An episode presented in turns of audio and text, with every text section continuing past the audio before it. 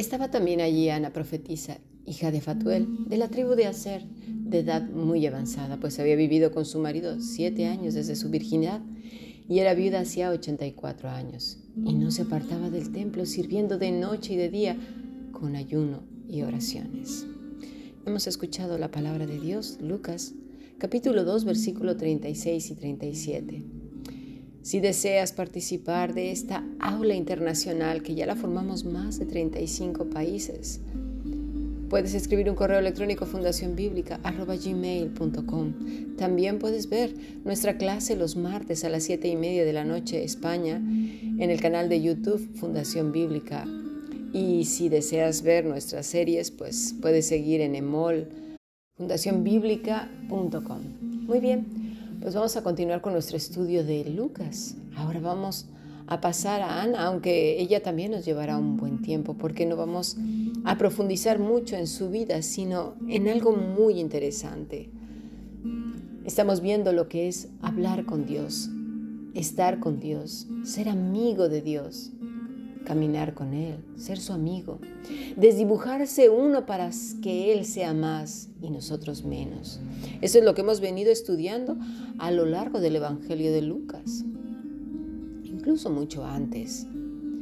Hablar con Dios es más que esos formalismos y ejercicios espirituales que nos han enseñado, porque nos han enseñado mal. Ahora vamos a ver a Ana, que también estaba ahí en el templo la palabra que utiliza Lucas y que además la define bien es profetis. ¿Qué es eso? ¿Por qué Lucas nos da tantos detalles de esta mujer? Profetis quiere decir mujer inspirada. ¿Inspirada por quién? ¿No te lo puedes imaginar? La última palabra es profetes. Nos dice algo más mostrar o dar a conocer los pensamientos. ¿De quién? Hablar o decir. Hablar o decir los pensamientos de quién? De Dios, sin duda. Pero ¿por qué? ¿Acaso los adivinaba? Porque de cuando en cuando entraba en un trance especial y le llegaban voces como aquellos que eh, mediums. A veces pensamos que así es, porque tenemos muy metido eso en la cabeza y porque algunos actúan como, como eso, porque es lo único que han sabido y aprendido. Fíjate bien, Lucas nos da también el nombre de su padre, Peniel. ¿Sabes qué quiere decir? Cara de Dios. A veces dices, ¿y por qué pone al padre? Pero ya nos dice mucho su nombre. Viene de la tribu de Aser. ¿Sabías que había una bendición para el hijo de Aser? Y se venía a cumplir ahora con una de sus hijas. Oh, ¿qué dirán aquellos hombres que odian dentro del cristianismo a la mujer y que solamente la ven para lavar platos, fregar los suelos, lavar los baños de la iglesia, acomodar gente si acaso? Pero ya está. Al fin y al cabo para eso sirve la mujer para algunos hombres de las iglesias. ¿Verdad que sí? Pero resulta que el cumplimiento de una promesa que Dios había hecho para hacer se estaba dando en una mujer. ¡Ay, Dios mío! ¿Y ahora qué vamos a hacer con estas gentes? Vaya tú, mira, con una mujer. El nombre de su padre entonces era Peniel, la cara de Dios. ¿Quién lo diría? Que pasarían entonces tantas generaciones y generaciones y que no sería precisamente un hombre, sino una mujer. Porque, porque Dios es así, mis estimados. Nadie lo encasilla en patrones, ni en sus prejuicios horribles y espantosos. Qué horrible es la religiosidad. De verdad es un monstruo enorme.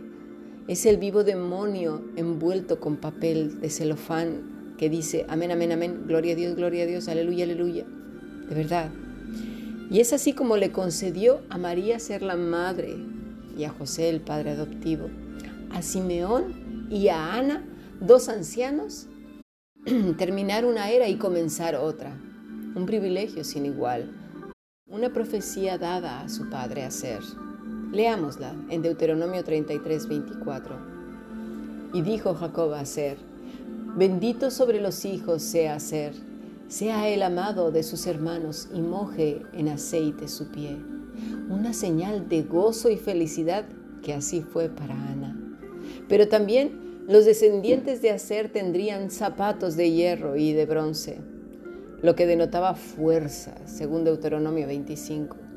Ana, Ana ejemplificó esas cualidades de ungimiento y de firmeza, porque por un lado estaba llena del Espíritu Santo, llena del Espíritu, hablaba con Dios todos los días y firmeza al mismo tiempo. ¿Sí? Porque después de estar casada apenas siete años, su esposo murió y esta viuda escogió una vida de ayuno y de oración en el templo.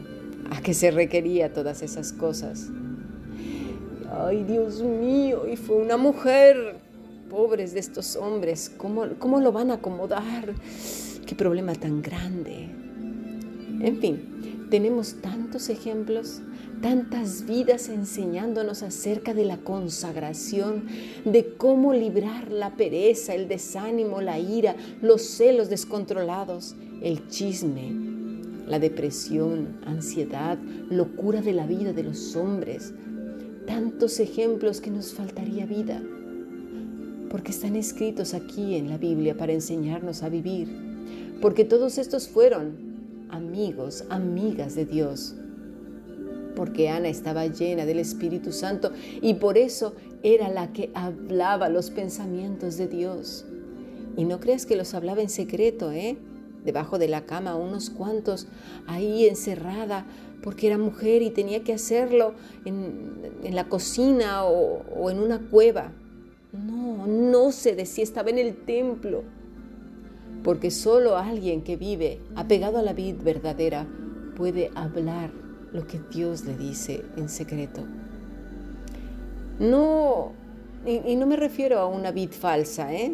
Y tú dirás, ¿hay vidas falsas? Sí, las vidas falsas están hechas por manos humanas que se han fabricado su propio cristianismo, su propia religión, con vestidos hechos del siglo XII, con cantos y música del siglo XV, XVI, creada además, fíjate tú, por europeos. Hasta en eso, si acaso pudiéramos mal, hablar o decir racistas, por así llamarlo, ¿sí? que ven novelas escritas por gente de vidas corrompidas y las tienen como sagradas. Esas gentes encerrados en casa con tapones en los oídos y vendas en la cara, para que cuando salgan al mundo se asusten y se pongan nerviosos. ¿Por qué? Porque están viendo lo que hay en el mundo, porque estamos en este mundo. ¡Qué tristeza!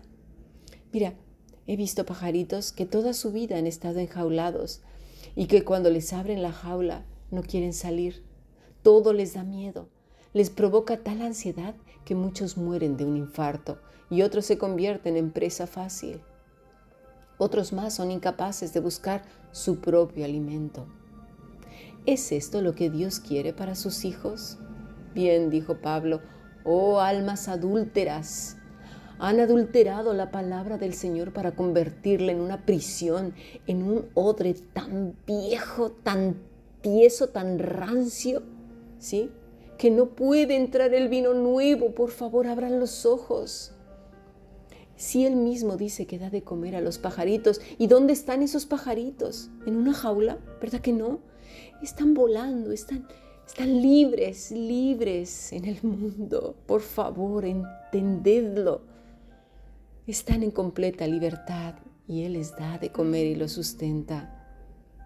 Lo triste es que estas gentes se ufanan de tener comunicación, pero no es así. No saben lo que es hablar y habitar con el Altísimo, ser amigos del Dios verdadero.